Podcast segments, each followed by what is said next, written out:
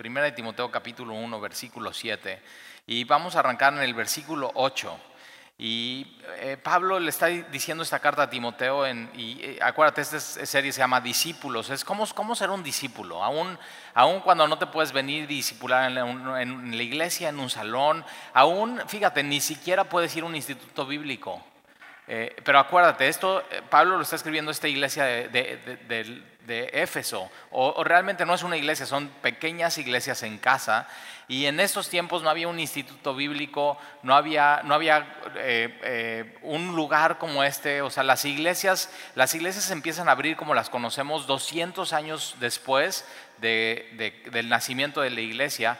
¿Por qué? Porque en este tiempo hay una persecución contra los cristianos y no podían todos de pronto reunirse en un mismo lugar porque entonces se la ponían fácil al, gobierno de Nerón y, podían llegar y pues arrestar a todos. Y acuérdate, Pablo, quien está escribiendo esta carta, eso era su vida, era ir a donde estaban los discípulos de Jesucristo, arrestarlos, arrastrarlos, golpearlos, torturarlos, hasta que no negaran a Jesús y pudieran decir que eh, en, el imperio romano eh, el, emperador es, es, rey.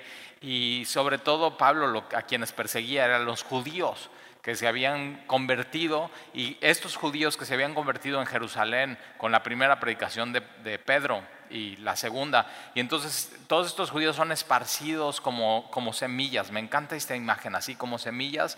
Y Dios usa la persecución para llevar el Evangelio a más ciudades y a más lugares. Y Dios usa todo, Dios usa todo para, para esparcir estas semillas, para llevar el mensaje del Evangelio a, diferentes lados. Pero eh, otra vez, no había institutos, no había lugar para discipulado y como tú, aún en esta época, tú puedes ser un discípulo, tú puedes aprender a ser un discípulo a distancia. Una, una cosa eh, que ahora me está acordando esta semana, cuando nosotros llegamos a Semilla, eh, y siempre que platico esta historia, eh, pues eh, me da mucha melancolía, pero Sandy y yo, con nuestros hijos, llegamos a la ciudad de Cuernavaca y veníamos de una pequeña iglesia de la Ciudad de México, se llama Ministerios en Cristo Jesús, y, y teníamos algunos amigos y conocidos en esa pequeña iglesia. y cuando llegamos a Cuernavaca, para nosotros llegar a Semilla, a una iglesia un poco más grande, eh, donde había eh, no solamente un pastor, sino diferentes líderes, donde realmente o sea, había un compañerismo genuino. Pero una de las cosas que a Sandy y a mí nos sorprendió muchísimo era la explicación de la palabra de Dios, cómo, cómo trazaba eh, el, el pastor o quien predicara, sin importar quién predicara. Podría ser no el pastor, pero todos predicando de la misma manera trazando la palabra, eh, siéndoles fiel al texto, no saliéndose de contexto. Y una de las cosas que pasaba semana tras semana es que cuando acudíamos a la iglesia nos sentíamos muy seguros de que lo único que se iba a enseñar era sana doctrina. Y vamos a hablar un poco de esto porque Pablo está advirtiendo contra las falsas enseñanzas, contra las enseñanzas que por supuesto sí llevan, o sea, sí son de pronto pueden contener cosas bíblicas y hablan de Jesús, pero de pronto están manchadas con otras cosas. Y, una de las cosas que nos pasó, y me pasó a mí en particular cuando llegué a Semilla, llegamos dolidos de esta otra iglesia de la Ciudad de México, eh, porque se empezó a infiltrar eh, doctrina no sana eh, con, un, profeta. Y entonces cuando llegamos, llegamos con una gran necesidad de, o sea, ¿esto, esto será seguro o no. Pero yo recuerdo que una de mis intenciones al llegar a Semilla y a la iglesia era meterme a un instituto bíblico. O sea, yo lo que quería era, o sea, a, como diera lugar, conocer la verdad, sabiendo que la verdad me iba a hacer libre y tenía un celo y un amor por eso. Y, eh, me acuerdo que fui a ver varios institutos, eh, consideré algunos institutos bíblicos en Cuernavaca, consideré un instituto bíblico en la Ciudad de México. Eh, y una de las cosas que, entendí y me pasó llegando a, Semilla era que no necesitaba un instituto bíblico. O sea, igual que, es, que ellos ahí en Éfeso, realmente lo, lo, que, lo único que necesitamos es la palabra de Dios. Ahora no me vayas a malinterpretar, no estoy diciendo que los institutos bíblicos no sirven, pero tú puedes ser un discípulo sin un instituto bíblico. Porque fíjate, mira, versículo, versículo 8 dice, pero sabemos. Ahora, esto lo puedes saber sin ir a un instituto bíblico. Esto lo puedes saber sin venir un discipulado de navegantes 1, 2 y 3 en semilla. ¿Por qué? Porque tienes la palabra de Dios. Y Pablo está diciendo aquí, nosotros sabemos que la ley es buena. Ahora está hablando de la ley porque si ves en el versículo 7, está diciendo que algunos se desviaron como flechas, o sea, la flecha tenía eh, una velocidad eh, tenía que llegar a un punto en específico y no se podía desviar, pero algunos se desvían y, es cuestión de a, una flecha simplemente cuando vayas vas a echar la flecha con un arco, eh, es, cuestión de nada más hacer esto, o sea, unos pequeños grados de inclinación para que no llegue y den el blanco.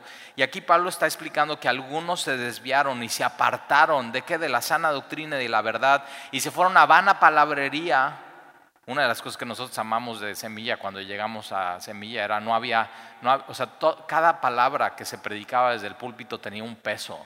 Y o sea, podíamos, me acuerdo, y aquí está mi esposa, y, y nos sentábamos juntos en Semilla, y podía pasar el sermón de 40, 45 minutos, 50, 55 minutos y a veces Jaime, si lo conoce, se podría alargar a una hora, una hora diez y cada palabra pesaba en nuestro corazón y nuestra mente y estábamos, sabíamos, estamos considerando el consejo de Dios y no, y no van a palabrería y no palabra de hombre.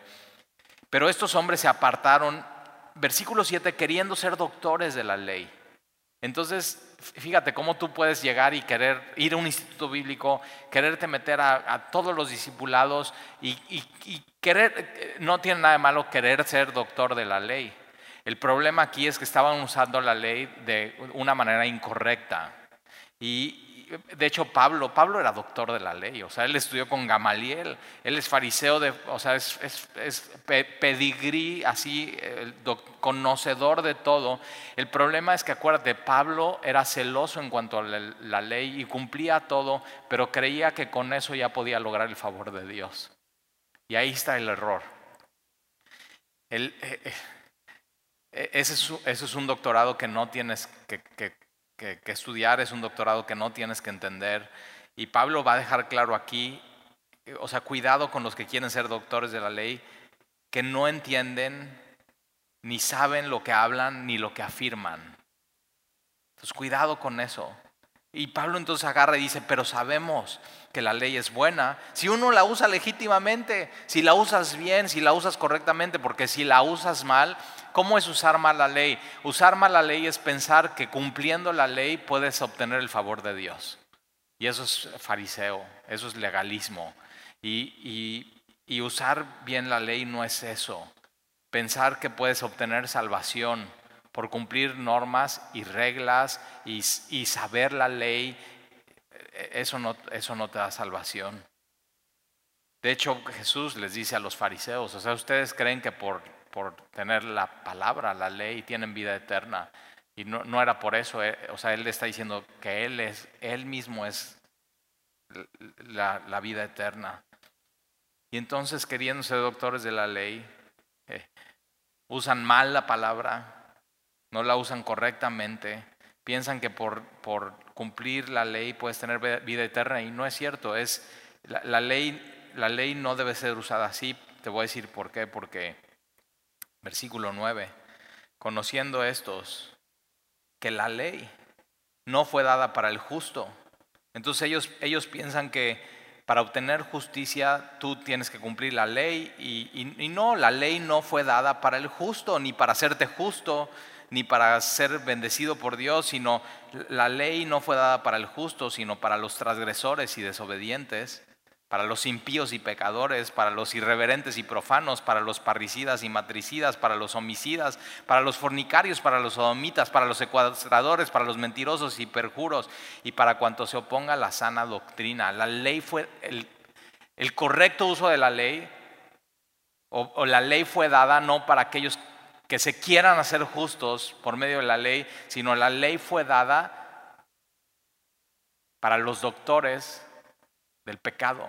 O sea, fíjate, para los transgresores y desobedientes. Esto es eh, lo que, lo que vemos aquí que Pablo hace, igual que en Gálatas, es una lista de, cuatro pares y seis pecados eh, solos. Son 14. Y mira, la ley fue dada para los transgresores y desobedientes. Entonces la ley lo que hace es que te, muestra que eres un transgresor y desobediente. No te puede hacer justo delante de Dios. Esta palabra transgresores es sin ley, los que no tienen ley. Desobedientes es que no aceptan que nadie les diga nada. No, no, no acepta, es, es, una persona insubordinada, no acepta corrección. Entonces la ley fue dada a ellos, transgresores, desobedientes, impíos. Impíos es lo opuesto a piedad. Lo opuesto, o sea, es para, la ley fue dada para los que no temen a Dios y para los pecadores para los irreverentes y profanos. La palabra aquí irreverente es que no tienen reverencia a Dios. Los que no tienen reverencia a las cosas santas. Y profanos son los que desprecian lo que Dios tiene para ellos. Su llamado, su propósito, su bendición. O sea, nada más es, no quiero saber absolutamente nada de Dios. Para los parricidas y matricidas, esto es eh, si tú vas a un diccionario bíblico, va a decir para los que asesinan o matan a, papá y mamá. Ahora, no, solamente es eso, sino es los que maltratan a su papá y a su mamá. Esto esto es tremendo. Los que no, por eso la ley es honrarás a tu padre y a tu madre. ¿Por qué? Porque había personas que estaban maltratando a papá y a mamá, que se estaban burlando de ellos, que no estaban obedeciendo, que no amaban, que no cuidaban. Y, justo eh, esta semana yo estaba platicando con Sandy de esta red social TikTok, ¿no? que es de los jóvenes. Y una de las cosas que te recomendamos como papá y mamá es, eh, abre una cuenta de TikTok, pero te pido un favor, no hagas TikToks. O sea, no es para tu edad esa red social, pero tienes que estar viendo qué están viendo tus hijos y qué están posteando. Y tienes que tenerlos, o sea, agregarlos y ellos saber, sabes que yo voy a estar viendo lo que tú estás posteando y lo que estás haciendo, porque una de las cosas, una de las modas hoy en medio de la pandemia es ah, burlarte de papá y mamá en TikTok y grabarlos. O sea, terrible. Y la fe, la ley la ley fue dada para ellos, para los patricidas y los matricidas, los que se burlan de papá y mamá y todavía lo exponen y, quieren obtener likes por eso. Para, eso. fue dada la ley. y si te das cuenta ya, nada más en algunos dices, híjoles, ¿no? Pues, fíjate, los homicidas son los asesinos, los que atentan eh, contra la vida de hombres, de mujeres, de niños, no solamente eso, de bebés, de fetos en el vientre, los que abortan. La ley fue dada para ellos, para los fornicarios, los que tienen relaciones fuera del matrimonio, para los sodomitas, homosexuales, relaciones sexuales, hombre con hombre, mujer con mujer, para los secuestradores. Ahora, aquí la palabra secuestrador eh, no, no solamente es como tú y yo la conocemos, eh, sino también es traficante de esclavos. Entonces, fíjate, la Biblia, la Biblia condena el tráfico de esclavos y de pronto hay, hay grupo de personas que dicen, no, no, yo no voy a creer en la Biblia porque la Biblia apoya la esclavitud y digo, no, tienes que leer bien. No rechaces, el, no rechaces este libro simplemente por rechazarlo, por algo que hayas escuchado. La Biblia está condenando por completo el tráfico de esclavos no lo aprueba, lo condena. No solamente eso, sino el la trata de, hombres, de mujeres, de niños, la, pornografía. Para los mentirosos. Aquí son los que dicen mentiras, pero no solamente los que dicen, sino ejecutan mentiras. Esos son los que hacen fraude, los fraudulentos, los que, los que hablan con falsedad o su vida es, es falsa por completa, los que hacen perjuro, eh, y eso es, eso es muy mexicano. Y, o sea, lo vas a entender eso. Y, vas a ver, entonces, fíjate, la ley no fue dado para, para los justos, sino para, así, hasta para los mexicanos. Y perjurar es eso, es que le vas a decir algo a alguien, pero haces esto. Y pones tus changuitos, los pones acá atrás de la espalda y sueltas la mentirota. Y te sientes bien porque pusiste changuitos. Eso es así. Te juro, no, no, no, y, mexicanos, así súper, desde chiquitos, te, mamá, te juro por Dios que no. Y yo digo, ¿y, cómo puedes hacer eso? O sea, ¿cómo puedes meter a Dios en eso? y, entonces en esta lista de, de, así, cuatro pares, seis pecados solos, catorce cosas, pero no se queda ahí porque dice, y para cuantos se opongan O sea, todos los que resistan, resistan que la sana doctrina. Ahora aquí doctrina es la, la palabra didáctico, la enseñanza. ¿Cuál? La que enseña la Biblia.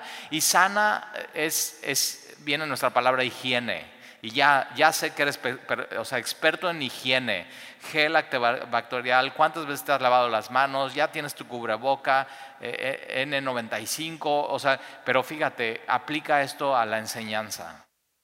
Es una enseñanza que no le tienes que adicionar nada, no le tienes que restar nada, es, es la sana doctrina, es, es, lo que está en la palabra de Dios. Y a todos los que se oponen a la palabra de Dios. O sea, fuertísimo. Entonces, la, la ley, cuando la sabes usar bien, es cuando te, y quieres, quieres tener doctorado en eso, es cuando tú te das cuenta tengo doctorado en pecado. O sea, estoy mal. He, ido contra Dios y me necesito arrepentir. Si quieres tener un doctorado, ese es el doctorado que necesito que tengas. Saber que ante Dios eres pecador y que y entonces, fíjate, lo, necesito. Y ve, ve, cómo, ve cómo Pablo va a plasmar el, Evangelio. Y al final ahí empieza siendo discípulo, necesito a Dios. O sea, necesito a Dios. Si te vas a medir, no te vas a medir es cuánto he cumplido de la ley. Si te, vas a, si te quieres medir es, o sea, cuánto he roto de la ley. Cómo me he alejado de Dios. Entonces, no fue dada para los justos, fue dada para gente como tú y como yo. Y ahí empezamos siendo discípulos. Entonces, para cuantos se opongan a la sana doctrina, versículo 11, según el glorioso evangelio de Dios bendito, a quien me ha sido encomendado. Entonces, es, el, parte del evangelio es eso, y el evangelio es para este tipo de personas, para los que se declaran doctores en el pecado, pero que ya no quieren seguir pecando más. Versículo 12, doy gracias al que me fortaleció. Un, un verdadero discípulo es aquel que está agradecido con Dios, que se da cuenta, o sea, yo yo teniendo doctorado con Dios, Dios no me debió haber volteado a ver y de pronto Dios me, llama. Y entonces un verdadero discípulo es aquel que está agradecido con Dios. Y Pablo o sea, se pone a orar en medio de su, de su, carta. Y una de las cosas que tienes que hacer en este tiempo es, en medio de lo que estés haciendo, ponte a orar. Y de pronto así estás lavando los trastes y doy gracias a Dios y de pronto pues, sal a, caminar un poco por tu calle, a que te dé el sol y ahí da gracias a Dios. En todo lo que hagas, en este tiempo, sea agradecido. Y créeme, poco a poco, y no sé si te ha pasado, pero poco a poco empieza a disminuir la angustia. Como que ya estás cómodo. Y milagros es eso. Dios viniendo a esta tierra en, la persona de Jesucristo se siente cómodo en medio del caos y todo lo que está sucediendo. Y de pronto tú al pasar tiempo con Él, puedes de pronto ya estar cómodo en lo que, o sea, estar cómodo en lo que está pasando y estar tranquilo y estar en paz y tener gozo y estar agradecido. Y Pablo dice, doy gracias al que me fortaleció. Lo primero, ahora, ¿quién le fortaleció? Dice a Cristo Jesús lo primero que tienes, o sea, primer paso para ser un discípulo es saber que el que te fortalece, siendo un doctor y un débil y un pecador, aquel que te fortalece es Cristo, es Cristo Jesús. Acuérdate, lo vimos en Romanos, nosotros somos débiles y no podríamos salvarnos a nosotros mismos, y entonces quien nos fortalece es, es Cristo Jesús, Cristo es el Mesías, Jesús es un hombre salvador y es nuestro, nuestro Señor, nuestro amo, y Él es el que nos fortalece. Esta palabra fortalecer es eh, quien te reviste de poder.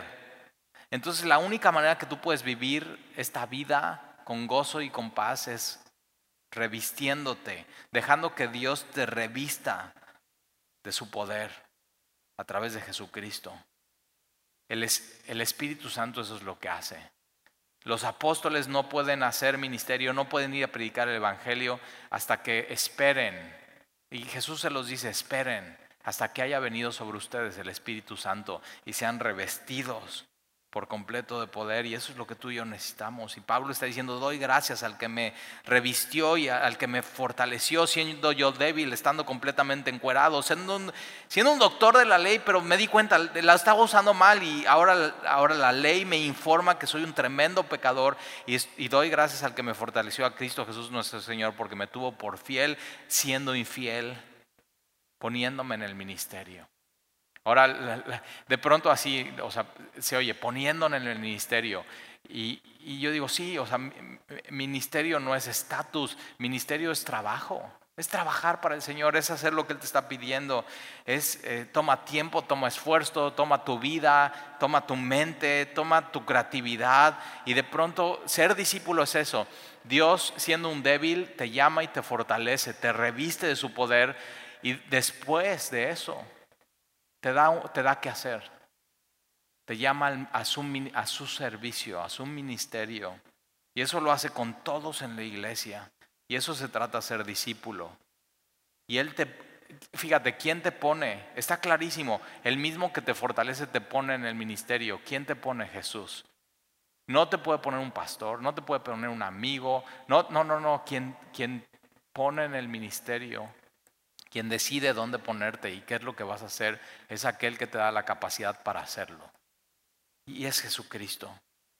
Él es el que te pone, Él es el que te da la posibilidad de hacerlo, Él es el que te da todas las herramientas para hacerlo. Entonces te das cuenta, no necesitas ir a un instituto y, ser un doctor de la ley.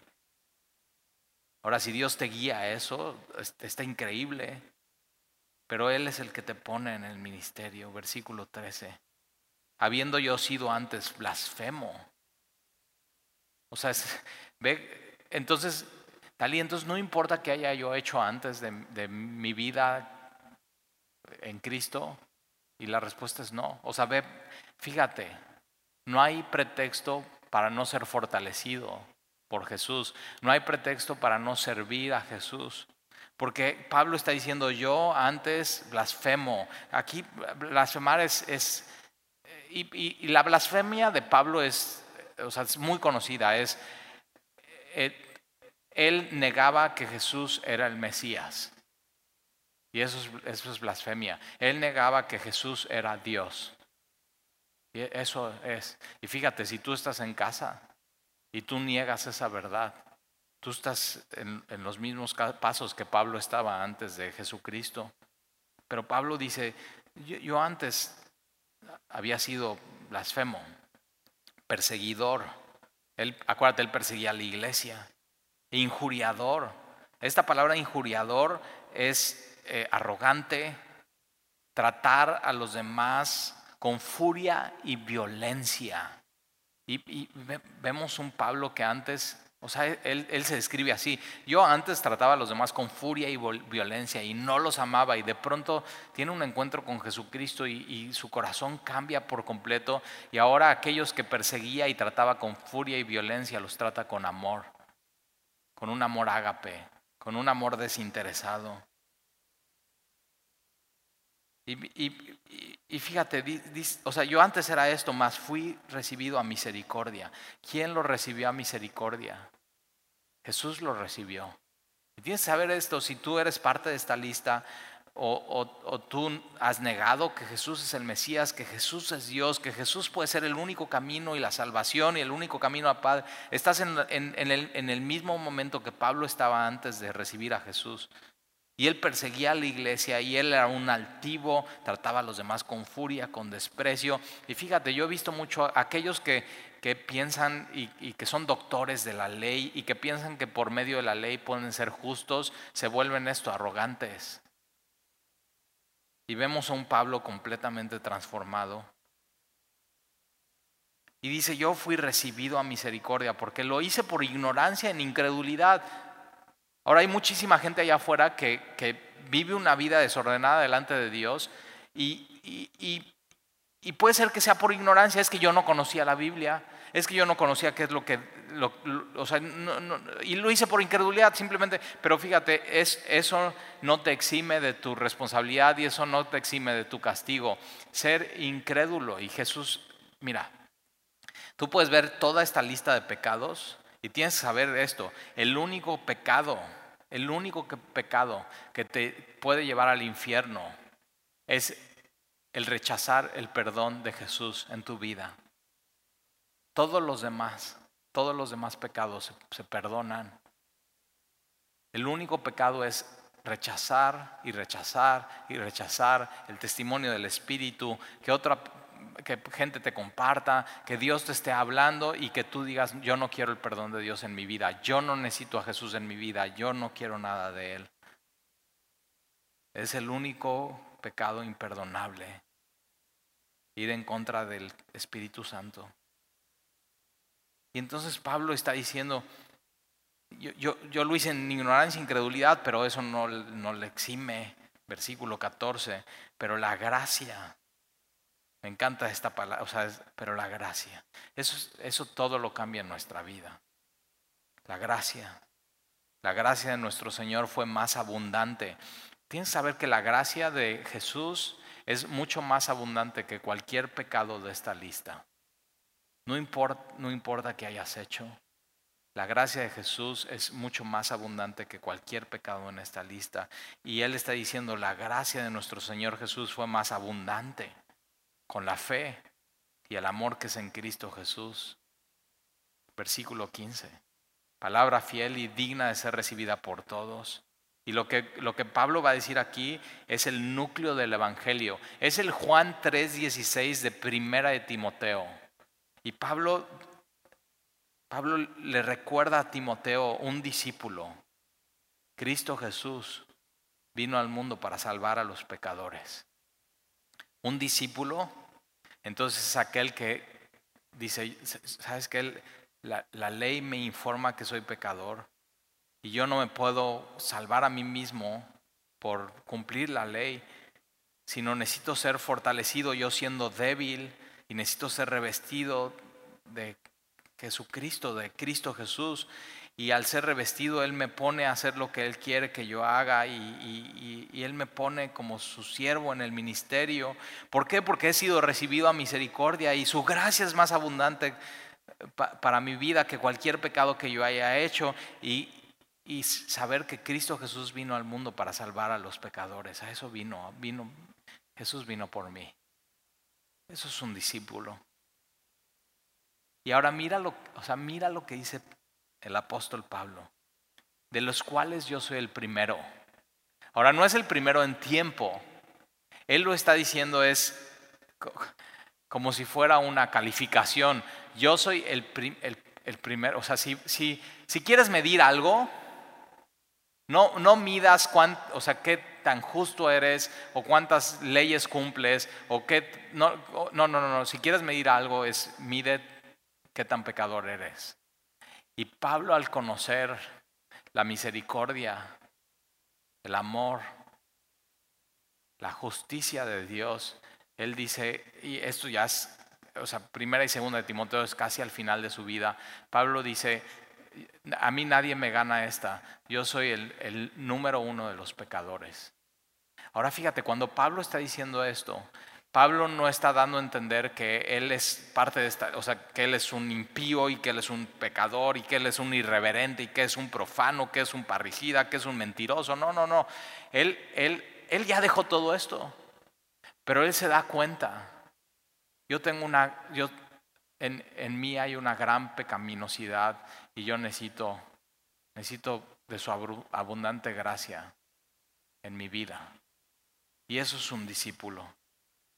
Señor, yo te necesito a ti, te necesito en mi vida, de los cuales, y, y, fíjate por qué lo hace Pablo, porque Pablo, Pablo entonces está poniendo como ejemplo. Y un discípulo, al final también es un ejemplo, es un ejemplo de los demás.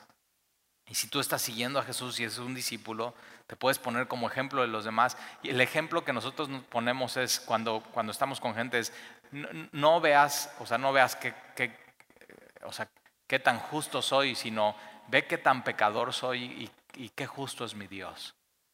Y lo que hacemos ver es, es más hermoso a Dios, anhelamos a Él. Es lo, es lo que decíamos, más Señor, más de tu justicia más de, más de ti, Señor. Y entonces Pablo se pone como, como el modelo, como el ejemplo. Versículo 10. Ahora, entonces si quieres competir, compite en eso. ¿Te imaginas que hiciéramos una competencia aquí en Semilla? A ver, ¿quién, o sea, quién, quién delante de Dios es más pecador? Y hagamos así una, una lista y una fila y, fíjate, Pablo diría, no, yo hasta adelante, a mí nadie me gana esto. Y de pronto, pero bueno, tú te puedes formar atrás y decir, bueno, yo voy atrás de Pablo. Y de pronto alguien más, no, pues yo voy atrás de Talí. De pronto, ah, yo voy atrás de Dani. Y, todos de pronto nos formamos. Y, y, ahora, ¿por qué, nos, ¿por qué nos formamos en esa fila? Porque es la fila de gracia. Y de pronto puedes ver que atrás de ti más y más gente se puede, se puede formar. Y el, único requisito para esa fila es, soy pecador, necesito a Jesús como Salvador. Y entonces eh, ahí está la invitación. ¿Por qué no, por qué no te formas? No, pues es que me da pena. ¿Qué te da pena? Decir, o sea, la Biblia te está diciendo, esto eres, eres un pecador. No, que no te dé pena, Dios ya sabe. Bueno, es que van a saber los demás y ve, o sabe la, o la fila, sabe quién está en la fila.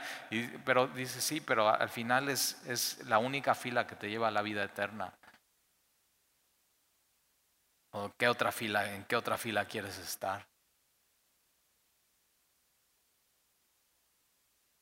Versículo 16, pero por esto fui recibido a misericordia. ¿Para qué? Para ser ejemplo. Pablo recibido a misericordia para que Jesucristo mostrase en mí el primero de los pecadores. Él dice, Él es el primero, toda su clemencia.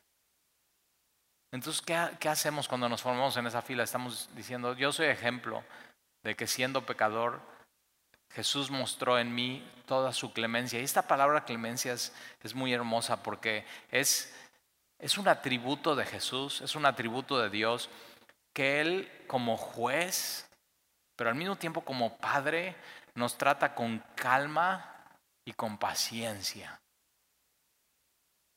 Y un discípulo conoce a Jesús así, que estás caminando con Él y que Él, o sea, Él nada le saca de onda de ti. Y Él cuando tiene un trato contigo te trata con calma, con serenidad y con paciencia. Él es muy paciente. Y eso sabes lo que hace. O sea, cuando, cuando conoces a Jesús así y le puedes explicar a alguien, ¿sabes que, es que Jesús es, es, es, muy clemente, es muy paciente, es, es, es muy tierno contigo y sabes que su trato es personalizado. Y de pronto, y ya, la gente se quiere formar en esa fila. ¿Por qué? Porque el mundo está lleno de juicio, el mundo está lleno de tiranos, el mundo está lleno de opresión. Y de pronto vemos un Salvador clemente, lento para la ira y grande en misericordia. Y Pablo dice, Dios, Dios hizo eso conmigo para ser un ejemplo y un modelo, de siendo el pecador número uno, Él mostrar en mí su, clemencia, para ejemplo a los que habían de creer en mí para vida eterna. La única manera de obtener vida eterna es, es es creer en Él, creer en Jesucristo. Versículo 17. Por tanto, ahora Pablo se está acordando. O sea, yo cuando era esto y esto y esto, o sea, yo era de lo peor. Pablo se está acordando, él, él me vino y me rescató y fui recibido. Fui recibido por Jesucristo. Y tienes que saber, cuando tú vas a Jesús, Jesús no echa a nadie afuera. Y Él te quiere recibir. Y él, él fue a morir a la cruz para eso, para abrir las puertas del cielo, abrírtelas a ti. Él tomó por toda esta lista de pecados. Eso, en la cruz, en Jesús cayeron las transgresiones, la desobediencia, la impiedad, los pecados de toda la humanidad, pasada, presente, futuro, las envidias, los egoísmos, la corrupción, todos los las irreverencias, los maltratos a papás y a mamás, los homicidios, los fornicarios, los sodomitas, los secuestradores, los traficantes de esclavos, los mentirosos, así todo cayendo en él en la cruz del Calvario. ¿Para qué? Para que tú ah, eh, te des cuenta, yo soy, yo soy parte de esa lista, yo soy pecador, necesito ese Salvador y entras. Así entras. Entonces entra. Y Pablo se está acordando de eso. Y tú y yo hoy nos podemos así recordar cómo era nuestra vida antes y podemos hacer nuestra lista y decir, no, o sea, yo creo que yo sí le gano a este Pablo. es que no me conocía, si me hubiera conocido estoy en esa lista, pero entonces cuando dices, aún con esta lista fui recibido a misericordia, ¿qué es lo que sucede en tu corazón? Versículo 17, por tanto, al Rey de los siglos. Ese, es mi Dios, ese es mi Salvador, es el Rey de los siglos, el inmortal, el invisible, atributos de Dios, al único y sabio Dios, sea honor y gloria por los siglos de los siglos. Amén. O sea, nadie y un verdadero discípulo de Jesús nunca se va a llevar la gloria a Él, sino la gloria siempre y el honor siempre. Nunca va a ser para personas. El honor siempre y la gloria siempre va a ser para Dios el Rey de los siglos, el inmortal, el invisible, al único y sabio Dios, sea honor y gloria por los siglos de los siglos. Amén. Versículo 18, este mandamiento, hijo Timoteo, te encargo, para que conforme a las profecías que se hicieron acerca en cuanto a ti, milites por ella la buena milicia. Ahora, un, fíjate, un discípulo es aquel que milita la buena milicia. Un discípulo pelea la batalla.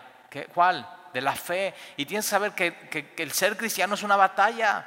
Y estás todo el tiempo, o sea, en esta batalla, batallando contra las tentaciones, contra el pecado, contra los placeres de este mundo, contra el desánimo. Pero sabes que un verdadero discípulo es un soldado y se toma en serio la batalla. Y tienes que tomar en serio a Dios.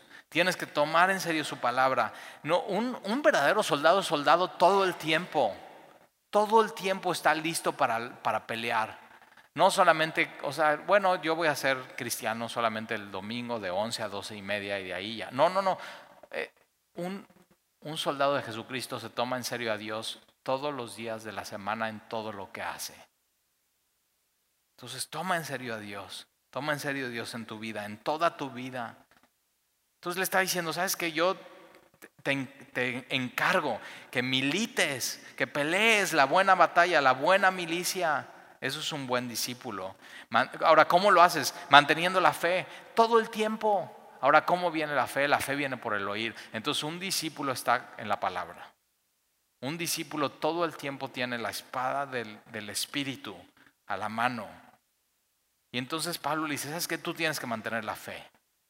Tienes que mantener la fe y la buena conciencia. ¿Por qué? Porque ya vimos que Éfeso, donde estaba Timoteo y donde lo deja y le dice, te encargo y te ruego que te quedes ahí, está lleno de pecado. Y, en, la colonia y en la ciudad donde tú estás, está lleno de pecado, está lleno de toda esta lista. Y Pablo le dice, es que no, no, tómalo en serio, no aflojes. Es una batalla. No te descuides. No te descuides, Timoteo. Síguele. Milita. Buena milicia. Mantén la fe. y fíjate, la fe y la buena conciencia. Y acuérdate, vimos la semana pasada qué significa eso. Dios nos ha dado una conciencia. Y esa conciencia no la puedes relajar como cristiano. O sea, no puedes decir, ay, ¿sabes qué? No pasa nada, hombre. Ay, esto es, o sea, es muy exagerado eso. Y no, o sea, Dios ha puesto en, ti saber qué es lo que está bien y qué está mal. Y, el Espíritu Santo es el que nos ayuda y es esa alarma. ¿Sabes qué? Eso, eso, eso corrígelo, eso corrígelo. Y no apagues esa alarma. Y todo eso, o sea, no te relajes en cuanto a, a, decir, o sea, no pasa nada, sí pasa. O sea, ha, habido personas que de pronto se han tomado esta esta pandemia como, como vacaciones de, la moral. Y están viviendo de su vida inmoralmente. Y sabes que no te relajes o han vivido estas vacaciones. Bueno, pues es que como estamos aquí encerrados, me voy a, me, voy a entregar al alcohol o a las drogas o a la pornografía. Y sabes que no, no te relajes. Y Pablo se lo está recordando, mantén la fe y la buena conciencia, no te relajes en cuanto a eso, Timoteo. Te voy a decir por qué es importante esto. desechando la cual naufragaron en cuanto a la fe algunos. Algunos, ahorita vamos a ver dos nombres de ellos, se desviaron. Y cuando dejas la fe, la fe, la sana doctrina, la fe, la fe en Jesucristo y, la buena conciencia, y la, dejas a un lado, la, naufragaron en cuanto a la fe algunos. Ahora aquí la palabra naufragaron ya, ya no es de soldados, es de marineros y de capitanes. Y al final un cristiano es eso. Y, si algún día has salido en una lancha o en una embarcación, en, en ese tiempo eran de madera, o sea, sabías que iba en serio y que no te podías descuidar y tenías que saber el, rumbo y tenías que saber cómo venían las tormentas y el aire y saber los tiempos y si no lo hacías y te descuidabas, podías naufragar.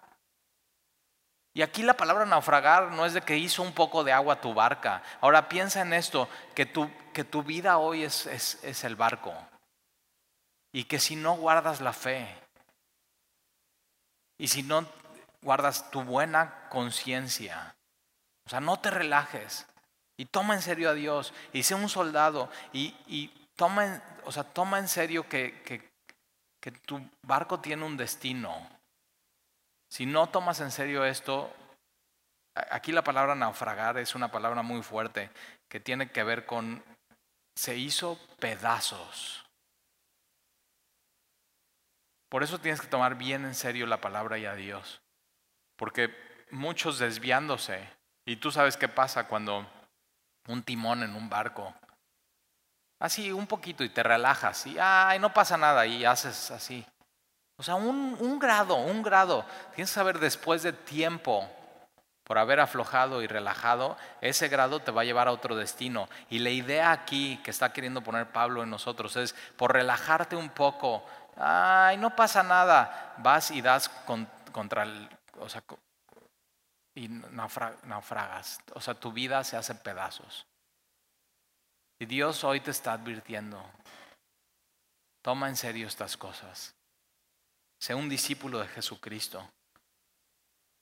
Porque algunos, o sea, su vida, su vida fue un desastre y se hizo pedazos.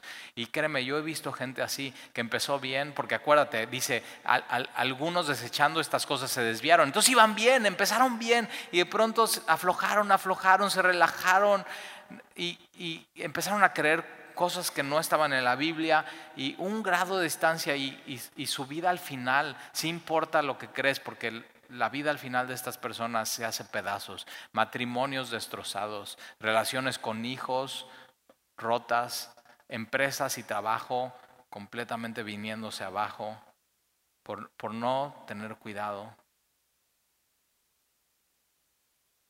Tu, tu, vida es como un, como un barco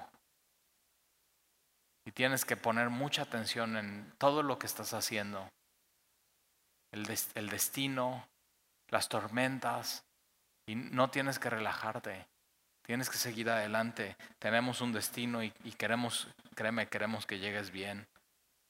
O sea, pensando en esto, ¿cómo sería hoy? Dices, Talí, yo nunca me he subido en un barco, pero acuérdate, o sea, aquí la idea es como el Titanic. ¿Has visto esa película? O sea, este súper mega barco. Y una de las cosas que dice el dueño, este barco ni siquiera Dios lo puede hundir. ¿Y qué es lo que sucede? Se relajan. No pasa nada. Y sí pasa. Entonces no te relajes. Si de pronto el día de hoy te has dado cuenta que estás cayendo en alguna de estas listas, o tu conciencia te está diciendo, oye, no, tienes que corregir esto, sabes que estás a tiempo, todavía no has naufragado, pero corrígelo ya porque Dios te quiere evitar eso. Versículo 20, de los cuales son Himeneo y Alejandro. Alguna vez, eh, Talí, es que, o sea, nunca hay que mencionar a las personas. Yo digo, pues mira, ahí está. o sea, Pablo está diciendo, y todos conocen estos dos. O sea, es, eh, eh, bueno, Alejandro, como que hay muchos Alejandros, como que si hubieran tenido que preguntar, oye, ¿qué Alejandro es? Y, más adelante vamos a decir, sí, sí, es el, calderero. O sea, y tienen que decir, es, es este. Pero entonces tienes a, a Himeneo, que en segunda de Timoteo dice que está con un cuate que se llama Fileto, y dice que se desviaron de la verdad. Por eso es tan importante la verdad, por eso es tan importante la sana doctrina, porque ellos dos se desvían de la verdad. ¿Qué verdad? Segunda de Timoteo, ya llegaremos ahí, pero dice la verdad acerca de la resurrección. Entonces hay doctrinas que son muy importantes y que tienes que creer porque si te desvías de la verdad, tu vida puede, puede, puede hacerse pedazos, puede hundirse por completo, puede ser como una tragedia como el Titanic. De pronto relajar ciertas cosas se podría ver muy bien, pero al final te vas a estrellar.